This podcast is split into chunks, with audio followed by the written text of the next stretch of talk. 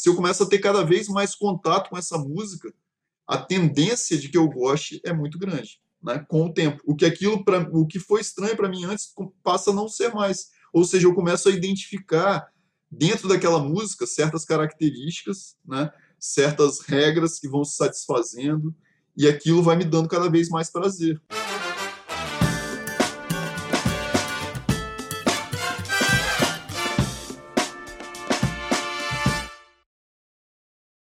Bem-vindo à Musicosfera. Eu sou o Márcio Pinho. Eu sou o Rodrigo Vicente.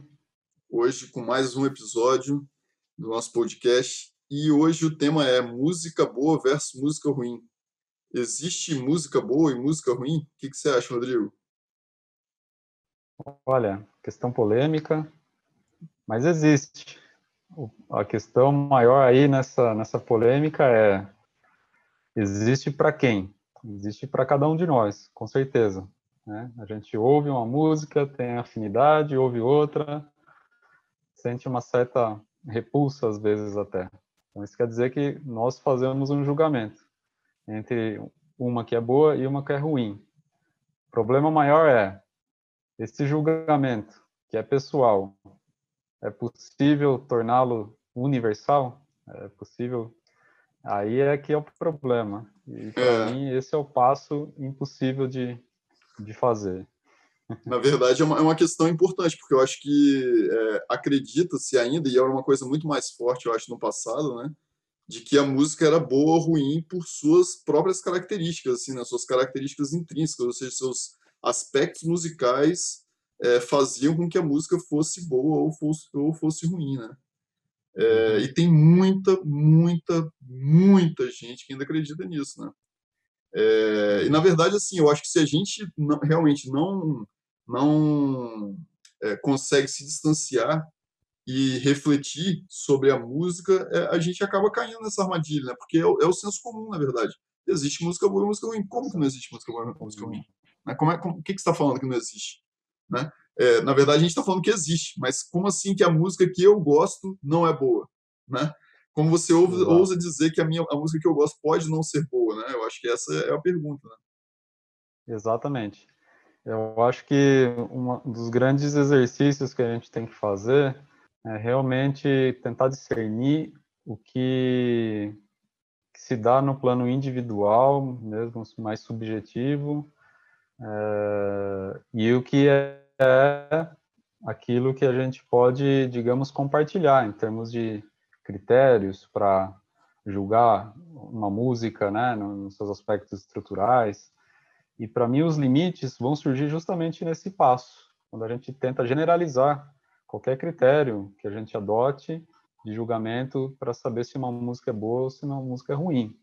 Quando a gente tenta generalizar, mas seja qual for o exemplo, seja qual for o tipo de música, se é música clássica, se é música popular, se é uma música do século XVIII, se é uma música do século XXI, não importa. É uma experiência, pelo menos minha, muito pessoal. Toda vez que eu tento refletir um pouquinho sobre é possível é, criar parâmetros que, que possam ser compartilhados, então, que não sejam apenas meus, e, portanto, a partir desses parâmetros eu consiga balizar e formar um julgamento sobre a música, é nesse passo que eu já, é, digamos, desisto, porque realmente é muito subjetivo, é muito pessoal.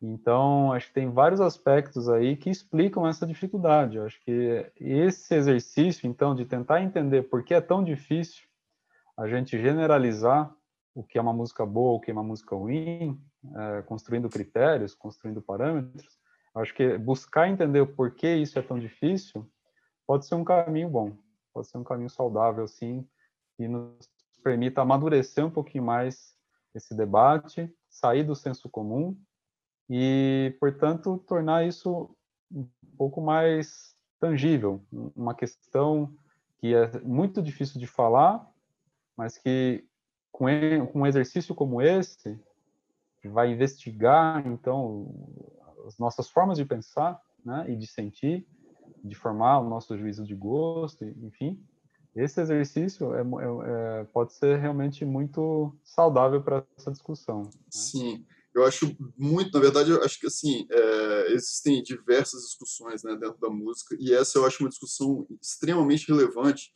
e extremamente enriquecedora para quem é, entra nessa discussão, né? Por quê? Porque eu acho que ela tem é, um, uma possibilidade de mudar é, a maneira com que a gente enxerga as coisas é, radicalmente, assim, sabe? Porque a partir do momento que você admite é, que existe a possibilidade de do seu gosto ser uma coisa é, cultural, né, moldada, né, construída, você admite que isso não acontece só para você, mas você admite que isso também acontece para o outro. E aí você começa a entender um pouco mais do outro, né? Ou seja, você começa a criar uma empatia de uma certa maneira. Então, acho isso realmente transformador, assim, né? É, há diversos temas na música que a gente pode discutir há de eterno, assim, mas esse é um dos temas que eu acho que traz para a gente um, um, sentido humano, assim, muito forte, né? Desde já, quando a gente consegue enxergar essas coisas, né? Isso eu acho fascinante, assim, eu acho muito legal, né? Com certeza, com certeza. É, acho que isso é uma das poucas coisas que é comum a todos, né? O fato de que todos nós julgamos, todos nós criamos nossos juízos e emitimos. Né? Sim. Então, esse é um trabalho que todos nós fazemos. Né? O ser humano, ele, ele opera muito por diferenciações, por comparações, associações.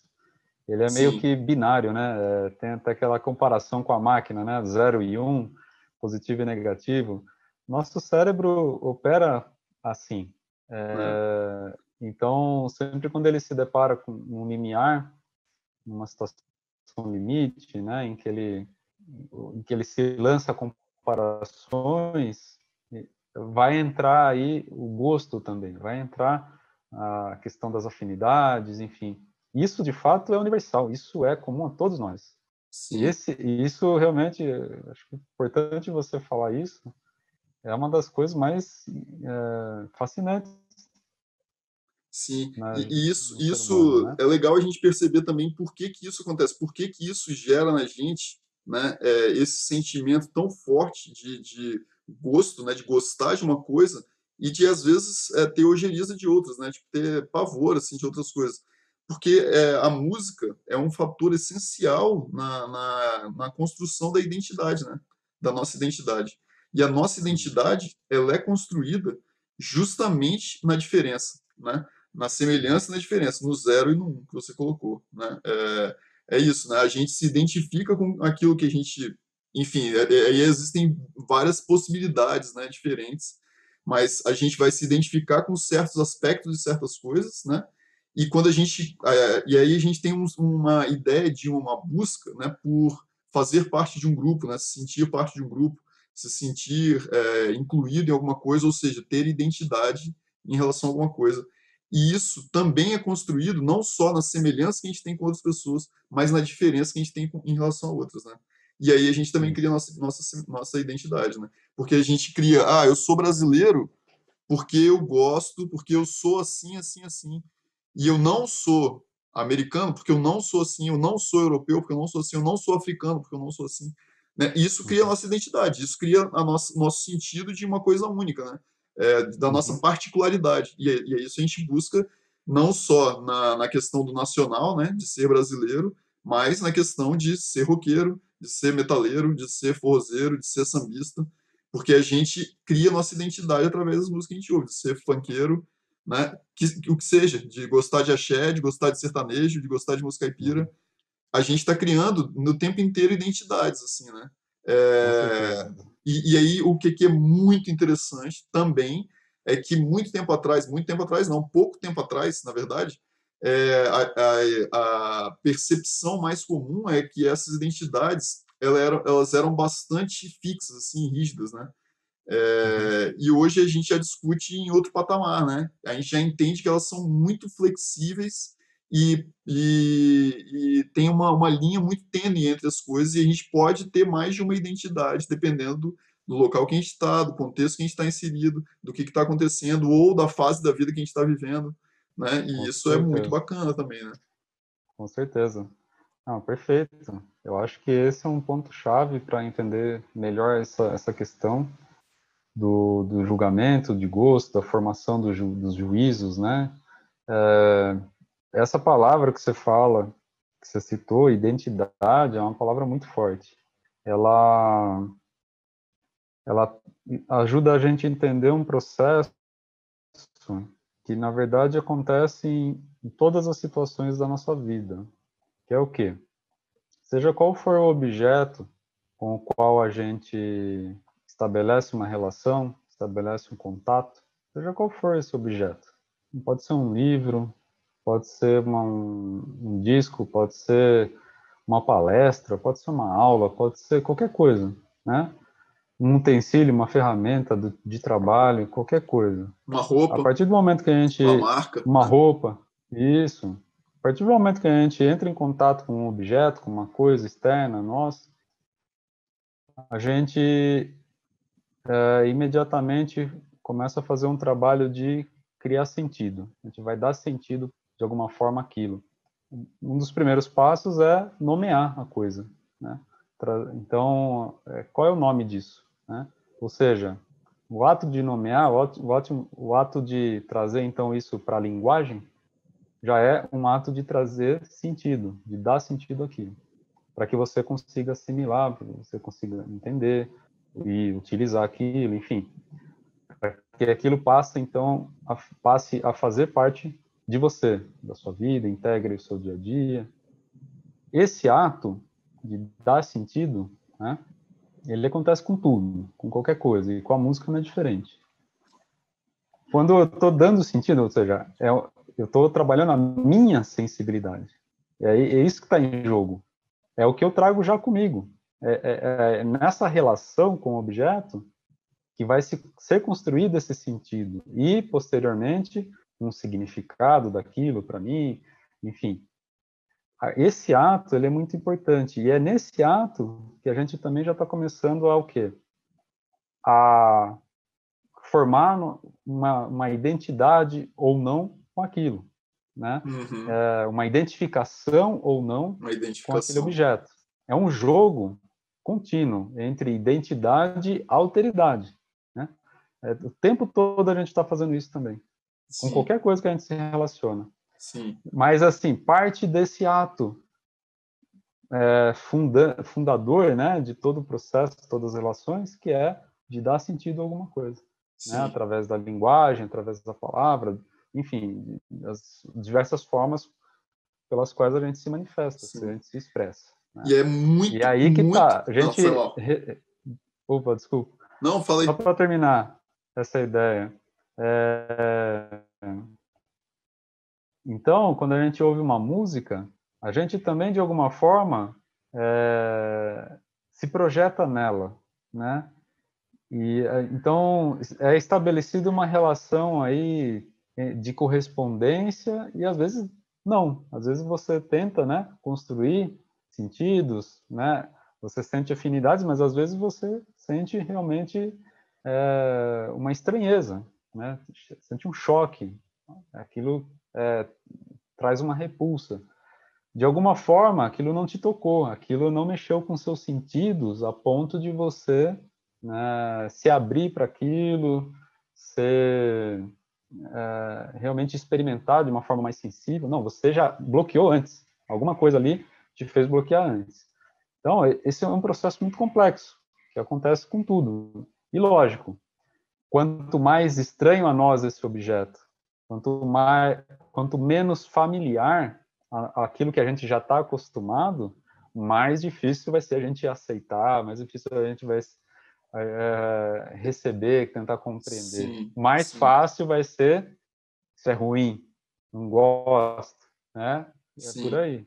Exatamente, e é isso que eu ia falar, né? Que é, esse processo, ele é um processo que está acontecendo continuamente, né? Então não significa que no seu primeiro contato, se você gostou ou não gostou, você vai ser assim para sempre. Não, né? É, uhum. isso é o, o que que acontece? Muitas vezes, justamente é, por essa questão da identificação em relação a desse objeto com outros que você já conhece, ou seja, com o universo. Por exemplo, se a gente ouve uma música que a gente nunca ouviu, é, e essa música é uma música do gênero que a gente já conhece, né? vamos dizer, eu gosto muito de samba e ouço um samba, e esse samba, uhum. cara, me traz as características de vários sambas que eu já conheço. A possibilidade Sim. de eu gostar desse samba é muito grande. Né? Muito. Se ele, se, ele é, se enquadrar dentro das, do que a gente pode chamar de regras né, que regem o meu gênero, né, que regem o samba. Uhum. Né? Então, existem algumas regras que eu, eu, eu, espero que elas aconteçam, e se, elas, se essas regras me satisfazem, é, a tendência é que eu goste desse samba. Agora, se eu ouço uma música né, é, do Nepal, cara, com instrumentos que eu nunca ouvi, com uma afinação que eu nunca ouvi, a tendência de eu não gostar é muito grande. É muito grande. Mas, se eu começo a ouvir esse tipo de música cada vez mais, se eu começo a ter cada vez mais contato com a cultura do Nepal, se eu tenho amigos que estão curtindo muito a música do Nepal e eu saio com eles no carro e eles estão ouvindo a música do Nepal e diz, cara, olha só, isso aqui é maneiro da música, olha só essa parte aqui que massa. Ou então eu junto com os caras, os caras estão fazendo um som que é do Nepal e os caras estão tocando a música. Se eu começo a ter cada vez mais contato com essa música, a tendência de que eu goste é muito grande, né? Com o tempo. O que aquilo para o que foi estranho para mim antes passa a não ser mais. Ou seja, eu começo a identificar dentro daquela música certas características, né? certas regras que vão se satisfazendo, e aquilo vai me dando cada vez mais prazer. Né? Eu começo a me identificar com aquilo cada vez mais. Não significa que eu vou deixar de ser sambista, eu posso continuar ouvindo o samba e gostar, e eu posso ouvir a música do Nepal e gostar, e eu posso, por exemplo, os meus antepassados, né, os meus, enfim, vieram do Nepal, e eu não tinha essa, essa, essa identificação ainda, e passo a ter, e, cara, de noite eu vou para a roda de samba e no outro dia de manhã eu vou né, celebrar o dia da independência do Nepal, sei lá. Entendeu? É, e isso não me faz menos sambista, nem menos é, né, é, com ascendências do Nepal, enfim. É, eu acho que dá pra, deu para poder entender a, a, lógica, né? Que é essa, né? É uma construção que acontece sempre, né? Constantemente, constantemente. Exato. É uma construção. É uma construção permanente. E ela é instável. Ela não é sólida. Sim. Esse, esse é um aspecto importante também para a gente destacar. Não é a, ela pode mudar dentro do seu universo é, de referência, mesmo dentro daquele universo que é, lhe é familiar, pode Sim. mudar. Sim. E que bom, isso quer dizer que você está mudando, quer dizer que você está vivendo, você está tendo Sim. contato com outras coisas. Que bom, né? Não, é exatamente isso. Exatamente você está em movimento, então pode é. mudar. O que, o, que, o que é perigoso sempre é o quê? É a gente cair nessa armadilha do fechamento, do fechar ou em si ou fechar num único universo e é, antes mesmo de se permitir uma vivência um pouco maior, porque isso que você acaba de descrever implica o quê? Uma longa duração, uma, uma mais contato, mais tempo de, de contato com aquela, aquele tipo de música, é, uma, um tipo de uma abertura àquela música que exige tempo, exige um pouco mais de paciência, um pouco mais de é, se, se permitir mesmo a usufruir aos pouquinhos, até que aquele estranhamento inicial fique para trás. Né? Uhum. Então, isso é uma coisa. Agora, o que a maior, muita gente faz é, infelizmente, antes mesmo de se permitir isso, né, de se permitir vivenciar um pouco algo que lhe é estranho no primeiro momento, entender minimamente quais são as suas regras, né, como você disse, entre aspas, né, quais são é, os parâmetros mais importantes para aquele tipo de música, né, o que, que a gente pode prestar atenção primeiro, qual que é a mensagem que está ali, enfim. Sim, é, é, é, óbvio que essas regras, né, esses parâmetros, nem sempre a gente faz isso conscientemente, né? Pode ser inconsciente. Não. Na verdade, na grande maioria das vezes, né? Só para deixar claro, mas é isso aí. Segue aí, por uhum. favor. Sim, exatamente, porque tem a nossa música ocidental, né, tanto a popular quanto a dita erudita, né, é, de origem europeia, enfim, é, por exemplo, tem um, é, a gente já está acostumado a sempre perseguir aquilo que a gente chama de melodia, certo? É, talvez é o parâmetro que a gente mais se atenta em qualquer música que a gente ouve nessa cultura, nessas culturas que nos são mais familiares, né? Nas quais a gente nasceu já inseridos. Agora, tem músicas de outros lugares do mundo que não é a melodia o centro, né? Uhum. A, a, a, o fio condutor das coisas. Sim. Então, olha que mudança brusca para a nossa cultura, que mudança brusca de parâmetro, quando eu entro em contato com uma música que não tem a melodia, essa, essa concepção nossa de melodia, de uma linha melódica, de alturas que é, vão se sucedendo né, ao longo do tempo, é, frequências né, que vão se sucedendo ao longo do tempo, é, imagina o choque que é eu entrar em contato com uma cultura que não tem isso como um pilar. Sim. É, é, é, é, muito estranho. Sim, é muito estranho. Só que daí, aí é que é o perigo.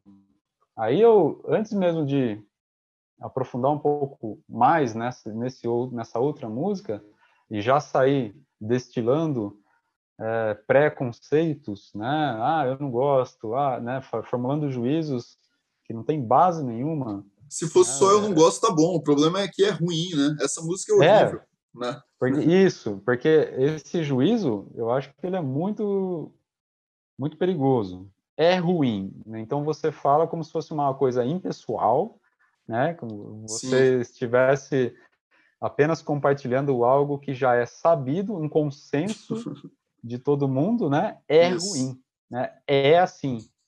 Tipo, não é você que está dizendo, é assim. isso é, é um, é uma, essa, acho que é uma das grandes besteiras assim, é um dos grandes erros em que os músicos caem, que as pessoas caem, né, no plano da música, em qualquer lugar, né? E é a, é, é a, a pólvora para as brigas, né, para os preconceitos, é, é, isso, né? Sim, é porque eu, eu acho que tem uma questão aí é, que é bem, bem interessante, pertinente, que é a ideia mesmo, como a gente já falou, né, a ideia da identidade, e essa identidade muitas vezes dá para a gente é, um certo, é, vamos dizer, um, um, certo poder, né? um certo, uma posição privilegiada dentro de um grupo. Né? Ou a gente uhum. gostaria que assim o fosse. Né? E aí a gente uhum. age de acordo com isso. Então a gente gosta bastante, por exemplo, de um tipo de música e isso traz, né, cria a nossa identidade. Então a gente se identifica dentro desse grupo por causa disso. E aí a gente, obviamente, cara, para poder se sentir melhor, a gente rebaixa o outro, né? Isso é natural também do ser humano. Então, se eu sou sambista, cara, eu gosto de samba e me identifico com, esse, com essa comunidade, com esse grupo, e sei como é que funciona e tal. Cara, eu odeio pagode, entendeu? Porque o pagode, e aí eu vou, vou destilar todo né, o meu ódio contra o pagode e contra as características do pagode, que não são pagode. Então, eu sou forrozeiro raiz, né? Eu gosto de forró, hum. eu sou, gosto do Luiz Gonzaga e tal, não sei o quê. E, cara, como é que aviões do forró botam o nome forró no nome deles, entendeu? É, isso é um absurdo e tal, sabe? E aí a gente começa a criar uhum. essa ideia que tem, tem um pouco a ver com a ideia do fanatismo, assim, né? É, da gente ter uma, uma, opinião bastante forte é, e a, a, gente começa a entender que o que tudo que a gente está fazendo ali é o certo e que os outros estão fazendo é o errado, né? E aí a gente começa a criar certas armadilhas para nós mesmos no futuro, né? Porque é isso, no, com o tempo, a gente começa a enxergar as coisas de uma maneira diferente, né? Como você falou, né? É, a, a, gente, ou uhum. pelo menos a gente deveria, né? Começar a enxergar as coisas de uma maneira diferente com o tempo, assim. É. Isso é uma... Realmente, é, eu acho que esse plano da música, né? Essa discussão música boa, música ruim, é, é apenas um um ensaio assim do que acontece, por exemplo, e a gente vê os estragos, né, no plano político. Né? Sim, sim, é exatamente né? a mesma coisa. E é difícil a gente é... se, livrar disso, não é fácil, né? Não é fácil. Não é fácil. Cara, não é, fácil não é, não é, não é simples, né? Porque é, é aquilo, né? Você falou, a gente constrói uma identidade com aquilo, a gente se, então for, é, se insere numa comunidade que compartilha os mesmos códigos, os mesmos valores, os mesmos critérios que a gente, portanto, uma comunidade é, que alimenta constantemente os mesmos gostos, as mesmas práticas, enfim, mesmos hábitos, né? Isso tudo é um, é um lugar de conforto, é um lugar de, Sim. onde a gente quer estar. Tá. É uma, porque a gente se sente pertence, uh, pertencente àquele lugar. Uma Sim. sensação de pertencimento muito boa. E quem não quer isso? É, o que, é uma família? O que a gente tenta construir dentro das nossas casas? É esse lugar também. Né? Uhum. Né? Então, isso é uma coisa. Agora, quando a gente se depara com uma outra comunidade, com uma outra identidade, né, outras identidades, mas que são contrastantes em relação às nossas, em termos dos códigos, em termos das linguagens, dos, do estilo, dos valores, né? mas veja que cada um tem as mesmas coisas, tem os seus valores, tem a sua linguagem, isso nos irmana, isso nos une. Só que, como cada um é diferente, aí isso nos separa. Uhum. Aí é que tá. É, é, é, essa, é essa falta de consciência de que tudo é construído individualmente e coletivamente, né? É, então, isso é, é uma construção subjetiva, mas também são construções sociais. A falta do entendimento sobre isso, enquanto um processo de construção, como você falou antes, isso é muito prejudicial. Isso realmente é, é, é, é por isso que a gente ainda patina enquanto espécie, né? E que não consegue estabelecer relações mais duradouras, mais afetivas, mais empáticas. Sim, né, exatamente. Falando. Né? Exatamente. Uma coisa que me veio aqui na cabeça agora é que a gente sabe, né, dessa questão dos algoritmos e tal, né, das, das redes sociais e até mesmo do Google, assim, né, tipo de, de, de, é, de resposta que os aplicativos, que, enfim, os sites e tal dão para a gente é, de uhum. acordo com a nossa navegação, de acordo com as nossas preferências, de acordo com as nossas buscas e tal. E a gente tende a viver dentro desse círculo, né? É, e a gente tende a sair cada vez menos, né? É um fenômeno social, né? É, dentro, dentro dessas novas tecnologias, né? É, de informação e tal. E aí eu fiquei pensando como é que isso também acontece na música, que a gente procura lá sempre, por exemplo, o rock dos anos 70, e o algoritmo do, do, do Deezer, ou do Spotify, ou enfim, do YouTube Music, o que seja, vai começar a sugerir para a gente músicas rock dos anos 70. E a gente vai conhecer novas bandas, a gente pode né, ir ampliando o nosso horizonte assim dentro disso, mas que como que a gente tem um, um, uma certa é, falsa ideia de que a gente está tendo coisas novas, assim, né? não é que a gente não esteja, mas é que as coisas novas que a gente está tendo ainda são limitadas, assim, né? A gente poderia estar, tá, é, enfim, a gente poderia buscar coisas que estão fora desse universo e aí sim, né? Começar a, a, a, sugestão que tem é sempre de acordo com o que vai ser dentro do seu gosto, ou seja, porque o que, que ele quer, né? O que, que o algoritmo busca, que você fique cada vez mais tempo lá. Então, se ele sugerir para você uma música que é fora do seu do, do, do que você geralmente ouve, ele sabe que a chance de você passar aquela música ali é grande, ou de você fechar o aplicativo e ir para outro, né? Ou de você fechar o vídeo e ir para outro, ou você ir para outro aplicativo e tal, enfim. Mas a gente a gente se perde, né? A gente perde a possibilidade justamente de se abrir, de conhecer novas coisas, de ter contato com outras culturas, de ter contato com outras possibilidades. Porque a gente, eu acho que uma, uma questão assim muito forte, né? Veio a internet, nossa, agora eu posso ter contato com o mundo inteiro, com a cultura do mundo inteiro, o que, que eu quiser, na palma da minha mão. E, cara, uhum. quanto que você ouve de música chinesa, né? Quanto? Quanto é. que você ouve de música chinesa? Cara, imagina, bicho, quantas pessoas vivem na China? Quantos músicos bons tem na China fazendo música? Cara, eu não é. conheço nenhum. Tipo assim, nenhum músico que. A, a, posso até conhecer gente que faça música ocidental. Mas música chinesa, cara, com certeza tem um monte de coisa legal, assim, sabe? E a gente não conhece, né?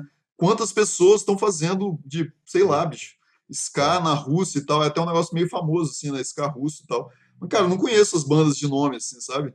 A gente é, acaba tendo, tem tantas possibilidades a gente acaba continuando fechado nos mesmos círculos, né, nas mesmas ideias, né? Então, é, é isso, né? a gente, a gente não, eu acho que esses exemplos são ótimos. A gente pode até ficar aqui mesmo. Sim, sim, é isso. A gente pode ficar aqui no Brasil.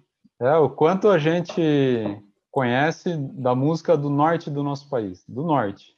Da música do Amazonas, da música do Pará, da música do Acre, da música de Rondônia, enfim. Quanto que a gente conhece? né? Uhum. Também, quanto que a gente conhece da música do Centro-Oeste, da música lá regional, né? Das práticas das, das culturas populares, ou lá Sim. do Sul, lá dos Pampas, né? cultura gaúcha, cultura gaúcha, né? Quanto que a gente conhece? Sim. Isso assim, a gente aqui falando, eu estou aqui na região sul, mas estou no estado do Paraná, mas sou do Sudeste, sou de São Paulo, né? Você está falando do centro do país, né, de, do DF, mas é de Vitória, né?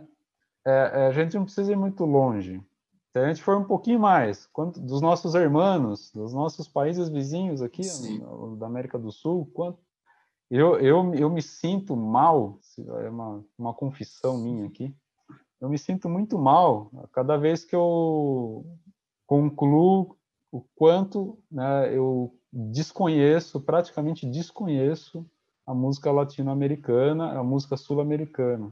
Eu Sim. volta e meia estou ouvindo é, alguma coisa do Uruguai, alguma coisa da Argentina, e assim eu falo, nossa, olha isso, né? Olha que incrível, olha que, que violão maravilhoso. Sim. Né, do Atahualpa e o Punk que eu estou ouvindo ultimamente aqui. Olha, é, então, a gente realmente tem uma ilusão, e a internet veio é, ajudar a gente criar ainda mais essa ilusão de que temos tudo ao nosso alcance e somos livres para escolher o que a gente quer. Mas Sim. isso acaba numa pergunta. Pergunta para qualquer pessoa. Seguinte, quantos sites ou redes ou plataformas você acessa por dia? Né? Ah, acesso três sites de notícias e duas redes sociais. Ok. No espaço de uma semana, quantos? É, são os mesmos três sites, as mesmas duas redes sociais. No espaço de um mês, é, não muda muito. Talvez aumente um site a mais aí. Gente, é, é uma ilusão de que a, a internet, você ali né, tem acesso a tudo você, é, os algoritmos, como você disse, né, eles fazem essa função de nos jogar sempre as mesmas coisas, as coisas que a gente tem identidade, que ele percebe, Sim, que ele exatamente. aprende. A inteligência artificial faz isso, ela aprende. Exatamente. A, Não, o é que a gente, a partir dos nossos atos, ela, ela de, de, digamos, é, potencializa ainda mais esses nossos hábitos, ou seja, Sim. ela passa também a a nos condicionar. Exatamente. Aqui nessa, nesses ambientes virtuais. Exatamente. Na verdade, é, não é que a gente não tenha a liberdade, né? A gente tem, mas a gente tem que fazer uma força muito maior do que parece para a gente poder romper essa, essa barreira, né? Eu acho Sim. que essa que é a grande questão, né? É isso, cara. Putz, nada te impede, entendeu? Nada te impede de colocar não. lá música do Equador, né? Músico, uhum. cara, vai vir um monte de coisa. Tenho certeza que tem um monte de coisa legal. Eu não conheço nada. Nada. Não conheço nenhuma banda do Equador. Uhum. Nenhuma banda. Uhum. Cara, né? É meio bizarro, né? Se você for parar pra pensar, putz, eu sou músico, cara, adoro música e adoro música diferente, assim. E, cara, eu ligo lá e acabo ouvindo as mesmas coisas, ou ouço, enfim, é isso. Mas é, é, engraçado que também, ao mesmo tempo, a gente tem. É, eu acho que tem quando, quando a gente pensa nessa ideia de identidade e da construção que a gente faz através das músicas que a gente escolhe, ou seja, das músicas que a gente ouve, que a gente se identifica, é, a gente também tem um, um certa, eu acho que é uma tendência atual, assim, a gente ter essa, essa tipo isso, né? Putz, a música nordestina, então maracatu, né? É uma coisa que, cara, é alucinante, é muito legal mesmo, e que bom que cada vez tem mais gente conhecendo e tal. E a gente vê que isso é um movimento assim no Sudeste, tal. Eu acho que você se lembra bem, né? Quando a gente estava na faculdade, uhum. de Maracatu e tal, e como que isso era forte, assim. Isso é, é, realmente bacana, assim, né? Mas por que o Maracatu e não outra coisa, né? Isso. Né? Por quê? Né? Não tem uma, não tem uma explicação lógico-racional, né? Não existe uma, uma, elementos do maracatu que sejam, né? É isso, né? Elementos intrínsecos da música que a façam melhor do que outras manifestações, assim, né? Uhum. É, não tem, mas a gente, a gente tem uma falsa ideia de que a gente é muito aberto, mas aberto para algumas coisas, né? Para outras nem tanto. Né? Exato. Se você chegar no ambiente Exato. universitário, né? De, da, da, da, escola de música, assim, e falar, putz, eu gosto muito de sertanejo universitário e tal. Cara, lógico que você vai ser mal visto, né? É óbvio que você vai ser mal visto, entendeu? Né? Eu gosto muito de forró universitário e tal. Bicho, você vai ser mal visto, né? Não tenha dúvida, assim, sabe? Uhum. E, e é isso, né? São as construções. Por quê? Por que, que o sertanejo universitário é tão ruim assim é, e outra coisa é tão melhor, assim, sabe? O samba né, é tão melhor. Bicho, uhum. a gente não tem uma resposta para isso, assim, né? Por que, que, a bossa nova é o nosso ápice, né? A nossa, uhum. o ponto mais alto da música brasileira e tal, e, e, o funk é a coisa mais baixa que pode ter, assim, né? Por quê? Né? Aí a gente é. pode pensar, aí a gente começa a pensar nessa questão da distinção social, né?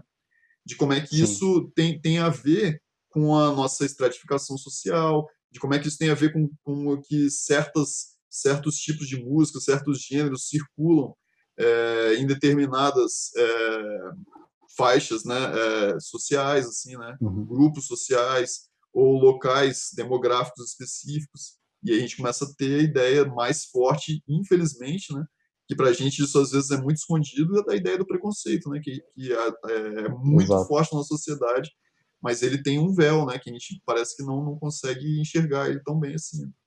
Exatamente, exatamente.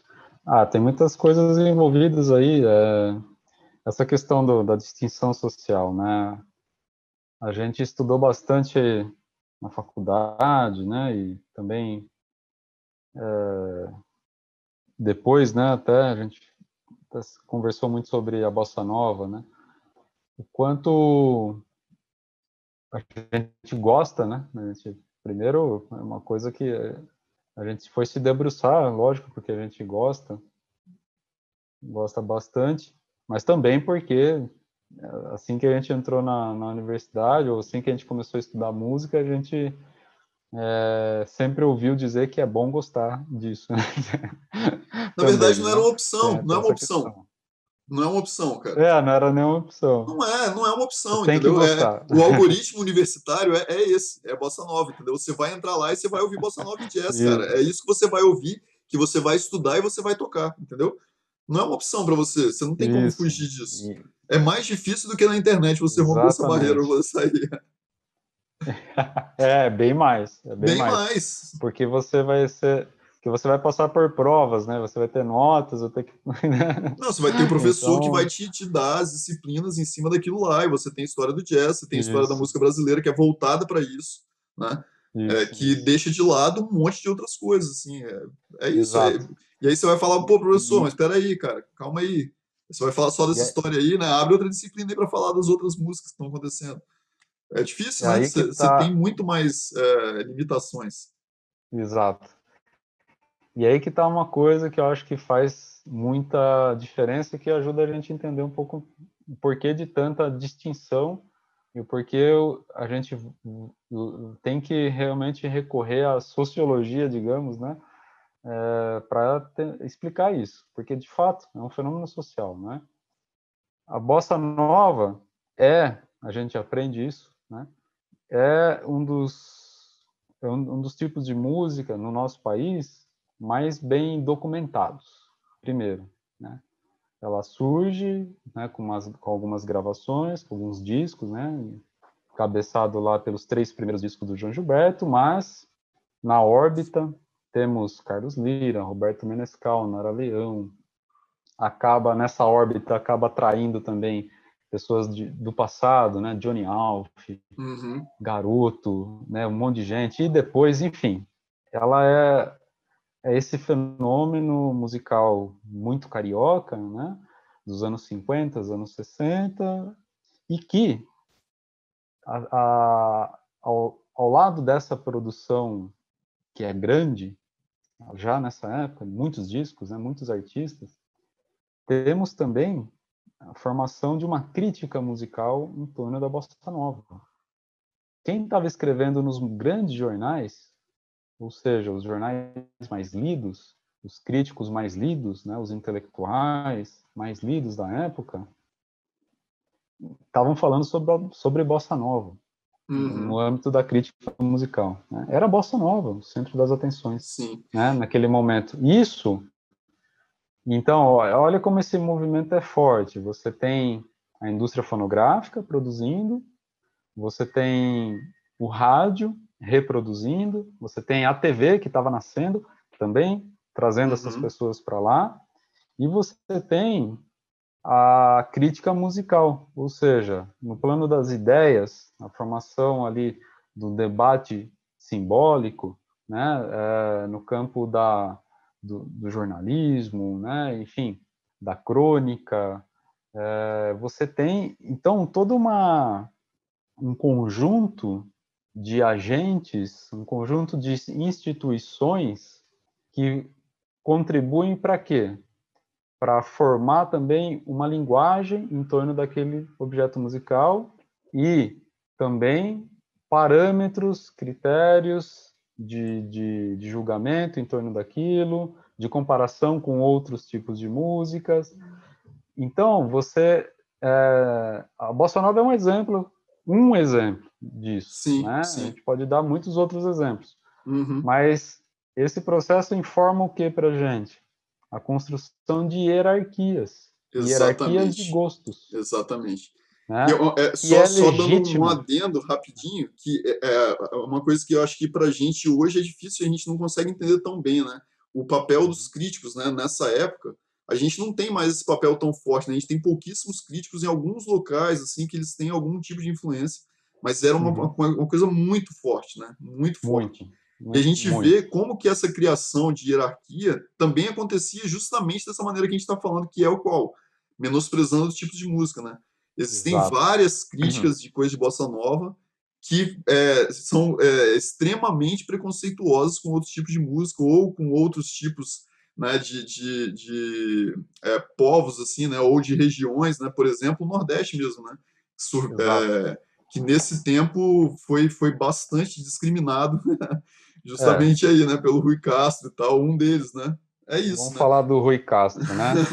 Esse livro é fantástico. Esse livro é Sim. é muito bom, né? Ele realmente é, continua sendo, acho que, o principal trabalho sobre a bossa nova, sobre esse período, né?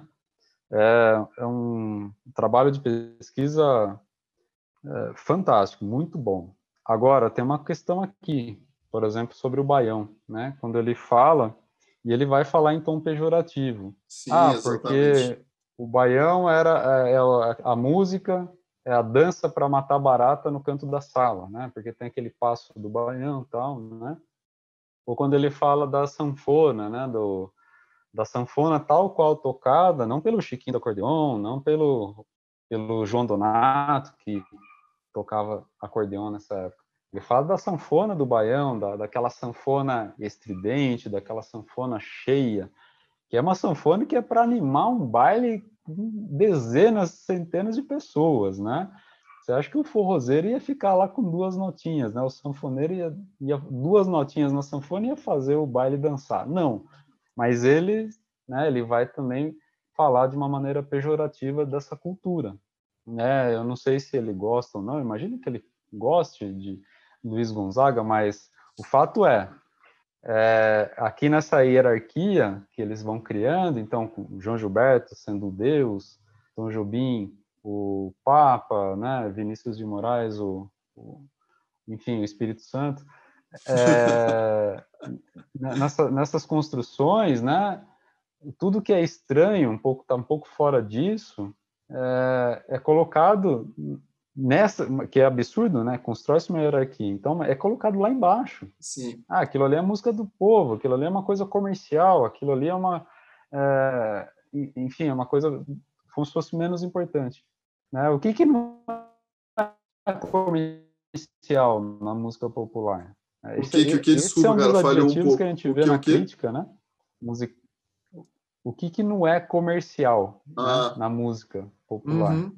É, se a gente pega as críticas dessa época, é, quando os, algum jornalista, algum crítico queria falar mal, digamos, de alguma obra, de alguma coisa assim, muitas vezes ele empenhar, ele utilizava esse nome Sim. comercial. Ah, até hoje, até hoje, né? Até, até hoje. hoje. É óbvio, até isso, hoje é uma herança que a gente tem, isso. a gente carrega, é lógico. É, não, isso é, puramente comercial. Puramente gente, comercial. Isso não é comercial. A partir do momento que você compõe uma música e joga, grava, põe no mercado, né? O que é uma mercadoria, né? É a mercadoria para ser é. comercializada. É. Esse é um podcast que a gente tem que tratar só disso, né? Só da música enquanto mercadoria e tal. É, tá, tá no nosso, na nossa lista, né? De, de a fazer. Mas é isso, né? A gente vê como que essa construção dessa hierarquia é justamente essa ideia da construção de música boa, música ruim. É isso que está é. acontecendo, né? Uhum. Essa uhum. é a música boa, né? Esse aqui é o uhum. parâmetro de música boa. Quem não gosta disso aqui é porque não entende. Né? Que é a mesma coisa da música erudita, né? A gente, quem não gosta de música erudita é porque não entendeu a música. Ou seja, porque não faz parte da elite né, que é possível, né, é a elite educada entender esse tipo de música, é possível entender esse tipo de música. Se você não entende, cara, a culpa é sua, entendeu? Se você não gosta, a culpa é sua. É óbvio, né? E isso é, é, é, é, opressor, né? Porque você não gosta, a culpa é sua, e isso te faz ser um ser pior.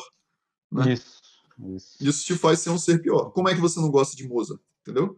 Como que você não gosta? É, é e, e vai para aquela questão, é como se você é, não tivesse uma coisa inata que fizesse com que você Exatamente. Exatamente. É muito cruel. Isso é muito cruel. Né? Como se a pessoa não fosse capaz, ou se a pessoa isso, não, isso. sabe, tivesse uma coisa congênita, assim, que impedisse ela de gostar de Beethoven. Sabe? Isso. Porque a gente é, volta na mesma é um questão. Absurdo. A gente volta na mesma questão, que é a qualidade da música é, é indiscutível. A música é maravilhosa, entendeu? Ela é boa pelas suas características intrínsecas, ela é boa em si mesma, né? Ela é ótima. Uhum. E aí, e aí vem isso. Se você não gosta, é porque você, o problema é seu. Você é ruim, entendeu?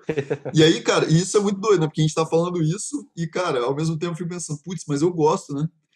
E igual esse negócio da bossa nova, cara, quantos anos você estudou bossa nova? Profundamente, Nossa, né? Profundamente. Até hoje.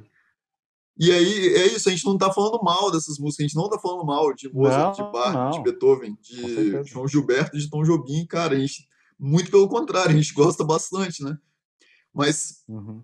é isso, né? A gente tem que conseguir reconhecer também o que que é, certas é, atitudes e certas, é, como é que eu posso dizer, reiterações causam na sociedade, né? Que é, é, é, justamente isso, né? É essa questão da hierarquia, da posição social, é, que a gente tem que estar tá atento, né? A gente tem que estar tá atento uhum. o tempo inteiro. Então, não é porque você acha que uma música é... E, e aí tem essa questão que a gente fala também, né? Da, da, mudança de como é que isso acontece com o tempo, né? De como é que a gente se identifica nessas coisas e como é que essa mudança pode acontecer no tempo. Eu lembro, cara, uma coisa engraçada. Na verdade, isso aconteceu assim, né? Várias vezes na minha vida. E uma delas, é, a música dos meus pais, tem esse negócio, né, a música do casal, né? A música do casal, dos meus pais, é Papel Machê do João Bosco. E, cara, eu tinha lá meus 14 anos, eu me lembro, cara, perfeitamente eu dentro do carro. Bicho, eu entrava dentro do carro, meu pai botava fita lá com papel machê. Todas as vezes, cara, todas a gente ia viajar para algum lugar, bicho, rolava fita, era João Bosco e tal. Cara, eu não gostava, é óbvio que eu não gostava, né? Adolescente tal, música dos meus pais, bicho, o cara tá lá, né? É, cantando, e ele ainda canta, faz um monte de vocalista e tal. Bicho, eu não entendia, achava horrível, queria ouvir rock e tal, e meu pai, não, cara, isso aqui é maravilhoso. Tal. Eu odiava, né? E aí, cara, entrei na faculdade, comecei a estudar um monte de coisa, e aí, putz, fiquei fora da minha casa, né? E aí, o Zan, né, o nosso professor, queridíssimo assim e tal, sempre falando sobre coisas da história da música e tal, e começa a falar do João Bosco. E eu falei, nossa, cara, olha só, bicho, esse negócio parece maneiro. Eu comecei a ouvir de novo essas coisas. Bicho, minha pesquisa de iniciação científica, João Bosco, mestrado, João Bosco. Né? Tipo assim, cara, o que, que eu odiava, né? Odiava, passei anos estudando, bicho, anos estudando João Bosco. É isso, né, cara? O, a, a, o que, que é para mim era ruim antes, começa a ser bom, por quê? Porque, cara, aquilo me é. fazia lembrar meus pais, aquilo eu comecei a identificar outras coisas, comecei a entender melhor aquela música, entender o que estava acontecendo ali, uhum. e aquilo me trouxe outros significados. E aí eu comecei a gostar. Porque eu poderia também estar estudando se eu não estivesse gostando, óbvio, né? É, a gente pode estudar claro. coisas que a gente não gosta. Não era o meu caso, né? Eu adoro, uhum. adoro João Bosco, né? Acho muito uhum. bom, né? Tipo, Aldir Blanc, cara, foi uma, uma um baque para mim, né? É, no ano passado, quando ele faleceu e tal. Tipo, putz, fiz entrevista com ele, conversei com ele pra caramba e tal. É, e, e, as letras dele eu acho tipo, maravilhosas, assim, né, cara? Fantástico. Eu acho o cara um, um gênio, né? Um gênio brasileiro, assim. E, e é isso. E eu odiava, odiava, cara. Odiava, entendeu? É, o meu é um pouco parecido, mas não era exatamente um, uma repulsa muito grande, não. Mas eu lembro a primeira vez que eu ouvi, eu estava na fase rock and roll também, assim, né, na adolescência. Aí eu comprei uma coletânea, já era CD, e eram dois CDs, um CD duplo, né?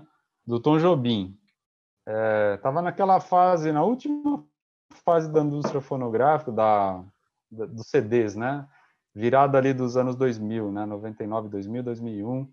A indústria, a indústria fonográfica em crise, né? O CD decaindo e, enfim, os formatos digitais já despontando, né? Aí eles começaram a lançar muitas coletâneas. Você lembra das coleções Millennium? Sim, sim, sim. Mais, uhum. né? Que ficava na promoção então, na Americanas, né? Chegou lá na Americanas para comprar esse negócio. Isso. 9,90. Isso, exatamente. Era, era super barato, assim. E foi o último, um dos últimos, últimas tentativas de, de sobrevivência, assim, né, do, do, do CD.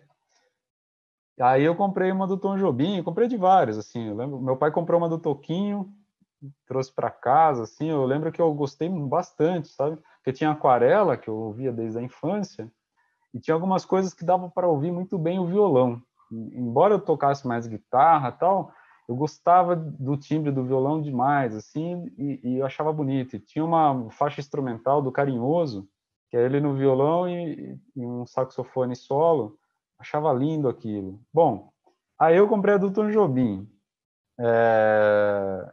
Do Tom, aí foi, acho que é a primeira vez, de fato, que eu ouvi mais, por mais tempo, é, o João Gilberto, porque tinha, então, né, era uma coletânea e tinha várias faixas com o João Gilberto cantando.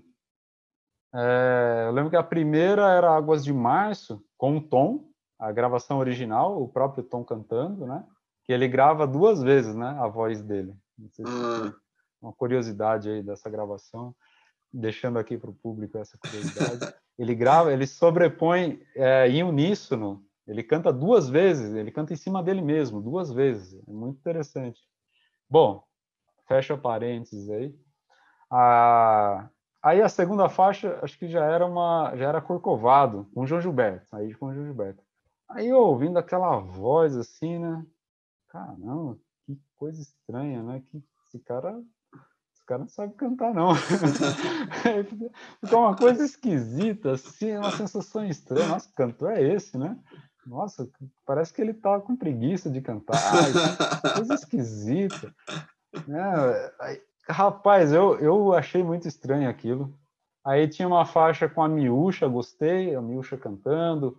A própria Astrude, a primeira esposa do João, né? Uhum. Gostei, achei bonito ela cantando, nossa, que, que, timbre bonito. Tinha a faixa, a Gal cantando umas, é, uma lá também, a Elis, né? Cantando Só Tinha de Ser Com Você. Não, tudo bem.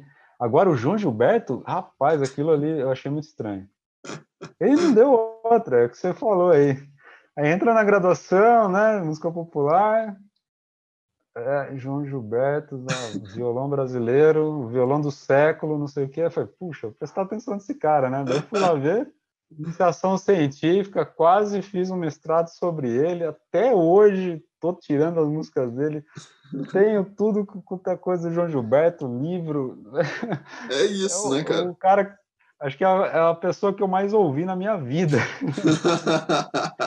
é muito louco, como muda, né? Como cara, é, né? é, isso, é isso, muda, né?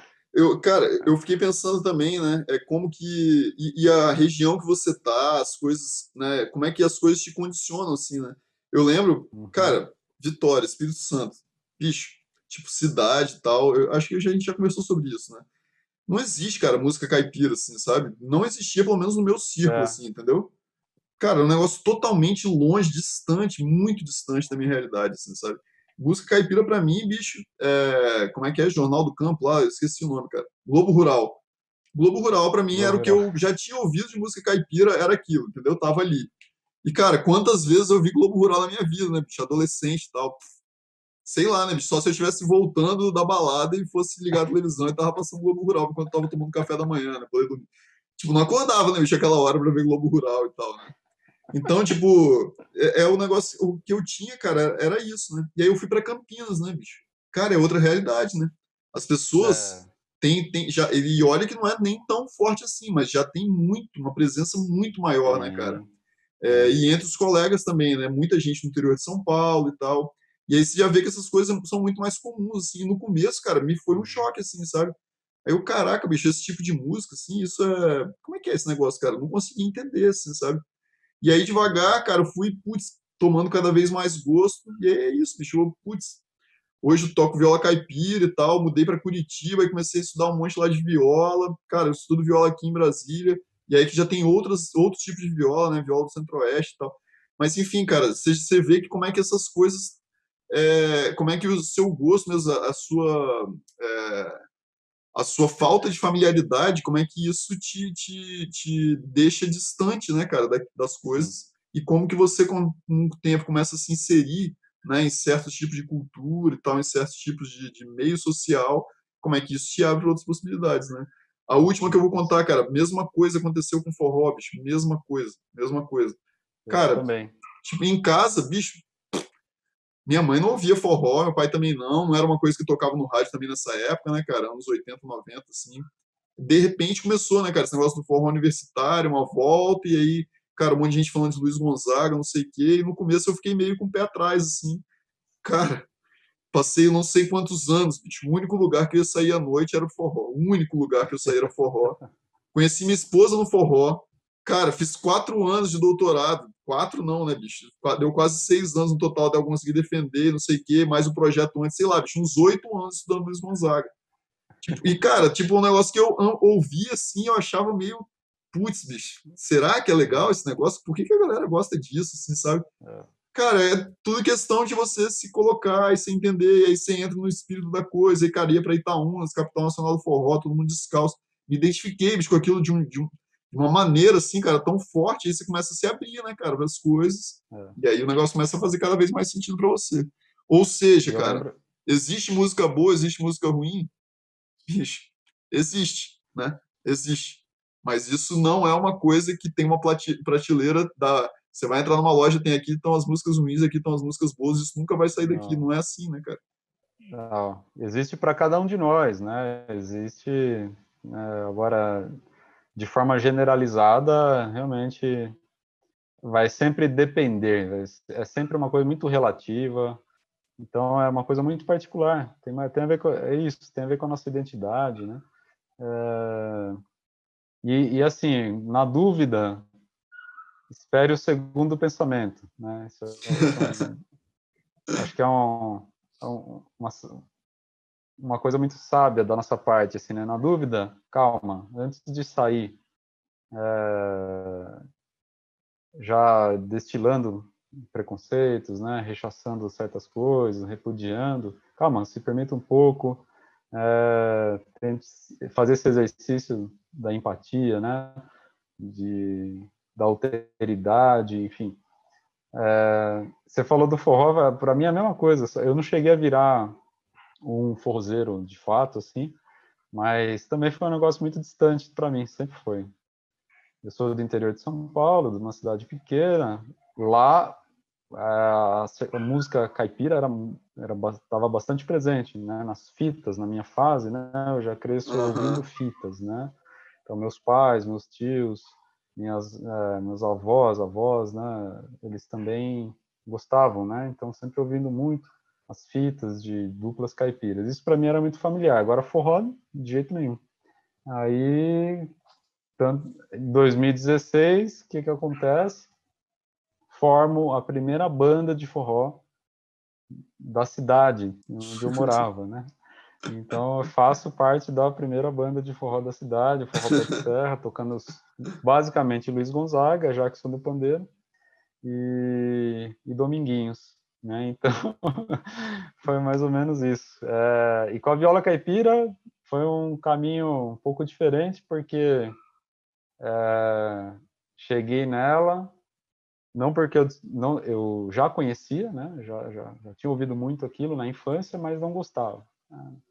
Ah, foi ouvindo de novo, com mais atenção, por exemplo, aqueles discos, o disco instrumental do Almir Sater, é, violeiros locais ali do interior de São Paulo, né? Eu lembro muito do, do Levi Ramiro, do Paulo Freire, enfim, ouvindo algumas coisas assim que eu, opa, instrumento maravilhoso, né? Uh, você também, eu lembro de te ver tocando viola caipira lá em Campinas ainda, né? Uh, eu acho que você prestou mestrado e tocou viola caipira na prova, né? Não sei se você lembra disso. Acho que sim, e... é. Ah, foi mesmo, cara. Não lembrava antes... mais disso, é verdade, cara. Foi mesmo, toquei é, na prova. Você mostrou antes para mim a peça que você ia tocar. Ah. Eu lembro que eu achei muito bonito. Nossa, achei aquela peça muito bonita. Enfim, ali a gente ouviu o Ivan Vilela, né? Enfim, uhum. é, não tem como não, não, não, se encantar, né, pelo instrumento. E acabei retomando esse contato muito profundo, né, com essa, digamos, uma, um, que é uma das minhas raízes, né, que é de toda a minha família, que vem do meio rural, né. Eu sou a primeira geração de cidade, né, que cresce na cidade. E foi o primeiro instrumento que eu comecei a compor. Então, eu já, com meus 30 anos, né, eu comecei a compor com a viola caipira. Olha que Caraca, louco, olha só né? que doideira. Compor né, canção. Né? A pr primeira vez na minha vida que eu compus canção foi com a viola caipira.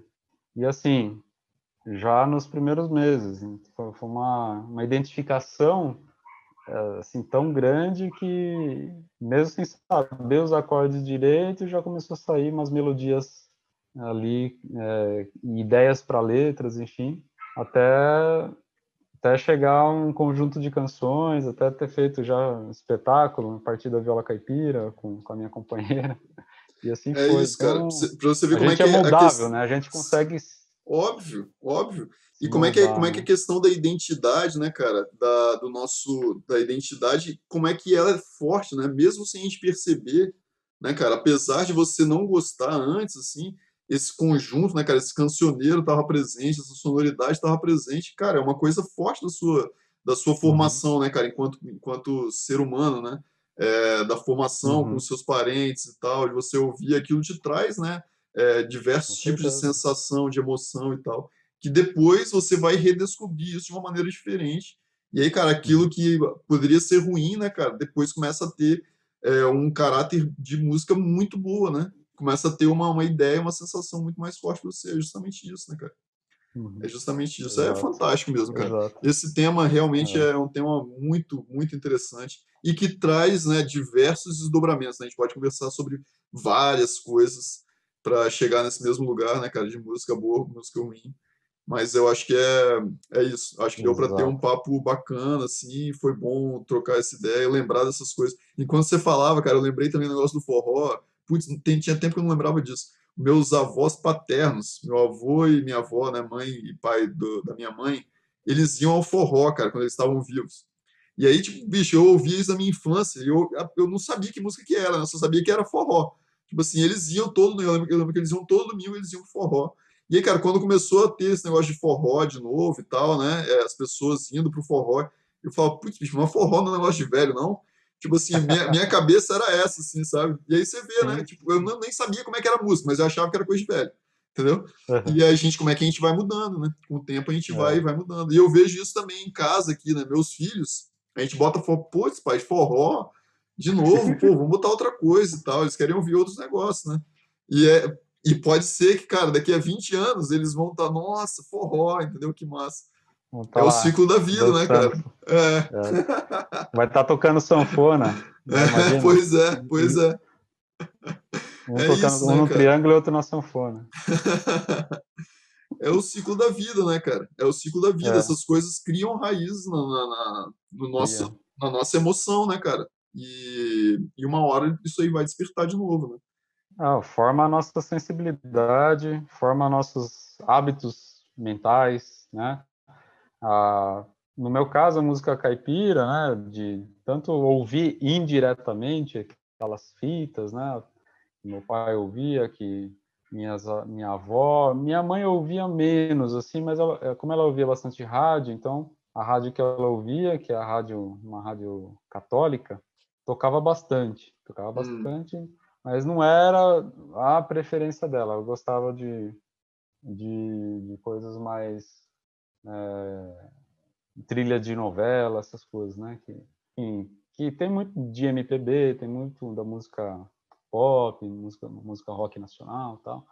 Mas, enfim, eu lembro que, para mim, é, aquela linguagem ali daquelas duplas caipiras, né, que para algumas pessoas é quase incompreensível, algumas palavras, não sabe nem do que está falando, né? Às vezes é alguma ferramenta típica do campo, às vezes é algum tipo de animal, às vezes é de uma cidade, um lugar, enfim, é, que fala numa gíria, né, numa linguagem muito própria, né? Para uhum. mim, eu entendo tudo, eu sei de tudo que eles estão falando, porque é assim que meus avós falavam, né? Uhum. Assim meu pai fala até hoje. Então, é... para mim não é estranho, nunca foi estranho. Só que teve aquela fase da rebeldia, né? Do, de você, da gente estar tá sempre querendo se contrapor de alguma forma aos nossos pais, né? Freud é, na isso. formação da nossa identidade, a gente quer, para se tornar né, único e ter o nosso grupo, a gente vai se contrapor a, a outras coisas, né? Exato. Na, na, nossa adolescência, a gente vai se contrapor aos nossos pais, né? É isso. Com certeza, é um momento crítico disso, aliás, né? Sim. E... Mas depois, assim, então quando eu fui pegar a viola depois, é, assim, realmente eu tava, é como se eu estivesse voltando para casa, sabe? É uma sensação, foi uma sensação parecida com isso, como se eu estivesse voltando para mim mesmo, assim. Uhum. Então, é, foi muito legal. Tem sido, né? Tem sido. Ainda estou tocando, ainda não sei o nome dos acordes e estou muito feliz por isso ainda. E tá gostoso ficar tocando a viola por tocar, assim. Mas é isso. Massa, massa. É isso, cara. Pô, valeuzão aí pelo papo. Brigadão. Valeu, Márcio. Até uma próxima aí. Isso, nos vemos semana que vem. Até a próxima. Valeu, galera. Valeu. Tudo de bom. Tchau, tchau. E aí, meu irmão? Cara, eu, eu tinha uma ideia mesmo, né? É, que esse papo não seria, não daria para ser tão bate-bola assim, porque tem as coisas que a gente tem que entrar um pouco mais a fundo mesmo, né, cara? É, é. questões um pouco mais complexas, assim, e tal, né?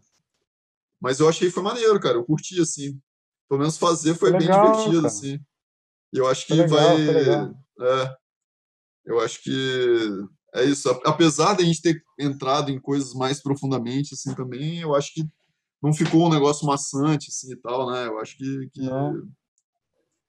Eu acho bacana. que até, até essa, essa questão mais pessoal que a gente trouxe, é até legal porque deixa mais informal e dá uma dá uma humanizada até, né, na conversa, assim, sim, né? sim. uma coisa descontraída. Sim. É bom também, de alguma forma ilustra o problema, né, da gente. Sim, sim, exato. É, compartilhar da nossa experiência também ajuda a ilustrar, né, o quanto isso são construções, o quanto essas coisas mudam, né? Sim. Mas foi bom, foi bom. Eu tava eu tava com certo receio desse assunto assim, porque é um assunto espinhoso, né? É, é fácil ter mal, mal entendido, né? Gerar mal entendidos aí, mas Sim. foi muito tranquilo, nossa, foi, foi ótimo. Muito ah, massa, massa. Você gravou aí? Cara, tem que é, parar aqui, deixa eu ver aqui. Ah, tem um stop aqui, deixa eu botar stop recording.